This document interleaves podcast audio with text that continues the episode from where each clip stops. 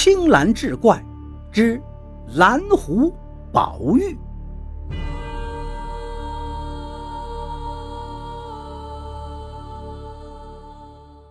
监斩官一看，急忙将这枪刀不入的怪异实况再次火速呈文上报。批文下来了，暂停行刑，囚犯收监。监斩官即刻命人将那囚犯押回大牢。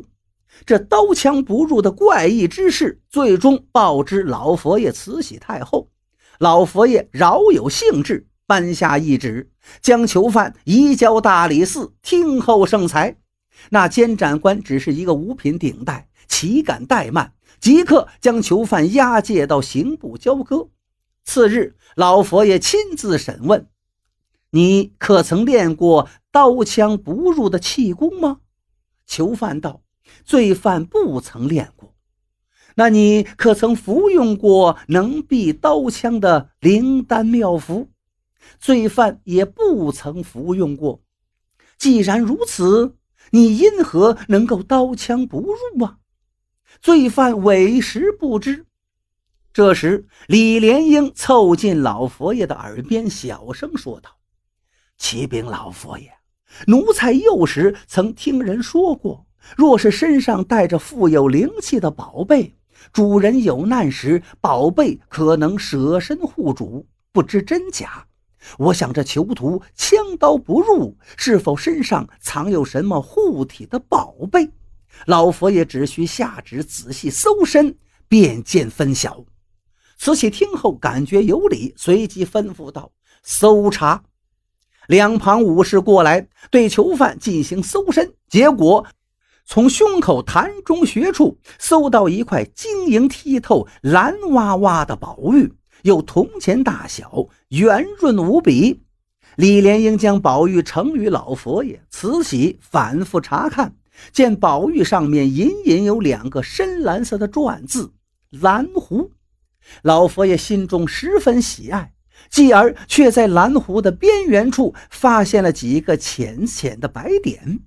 然后转头问李莲英：“小李子，这宝玉边缘怎么有几个白点儿，像是被撞击而成？”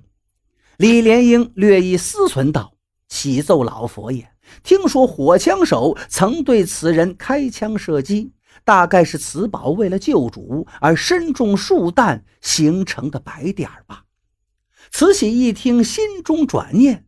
此宝既能舍身护主，足见其大有灵性啊！我若将其随身携带，何须终日里提心吊胆，防备刺客？一念至此，吩咐道：“将此人松绑，赐座。”那人立刻是叩首谢恩。李莲英冰雪聪明，早已知道了老佛爷心思，便去扶耳问了囚犯。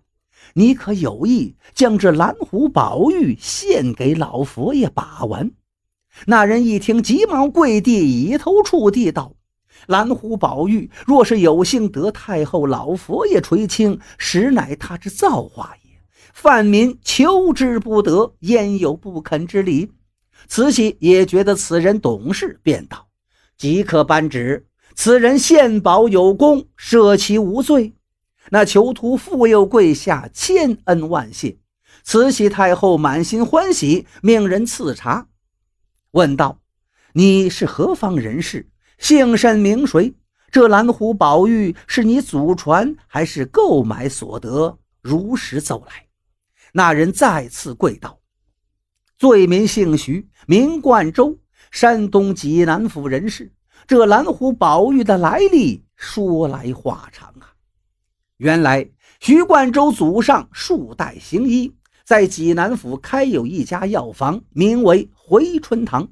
由于祖上医术精湛，治愈的病人是不计其数。某年的夏夜，二更刚过，天降大雨，电闪雷鸣。徐冠周的爷爷徐天台还在研读医书，他听到雷声隆隆，便想起身去把门关上。恰在此时，一道黑影从门外疾驰而入。徐天台转身查看，见是一只小狐狸。徐天台并不惊奇，他想，大概这狐狸为了避雨，慌不择路，才窜到家中，便转身将房门关闭，复又坐下研读医书。那只小狐狸竟然钻到徐天台的长衫袂下，瑟瑟发抖。这时大雨如注，雷声就在房顶反复炸响，并隐隐有吱吱的龙吟之声。徐天台却是专心读书，雷声冲耳，他是充耳不闻；电光闪烁，他是视若无睹。大约半个时辰过后，雷声远去，大雨停歇。那只小狐狸从徐天台衣袂之下钻出，冲着徐天台人力拱手。徐天台微微一笑，打开房门。狐狸再次人力而败，然后离去。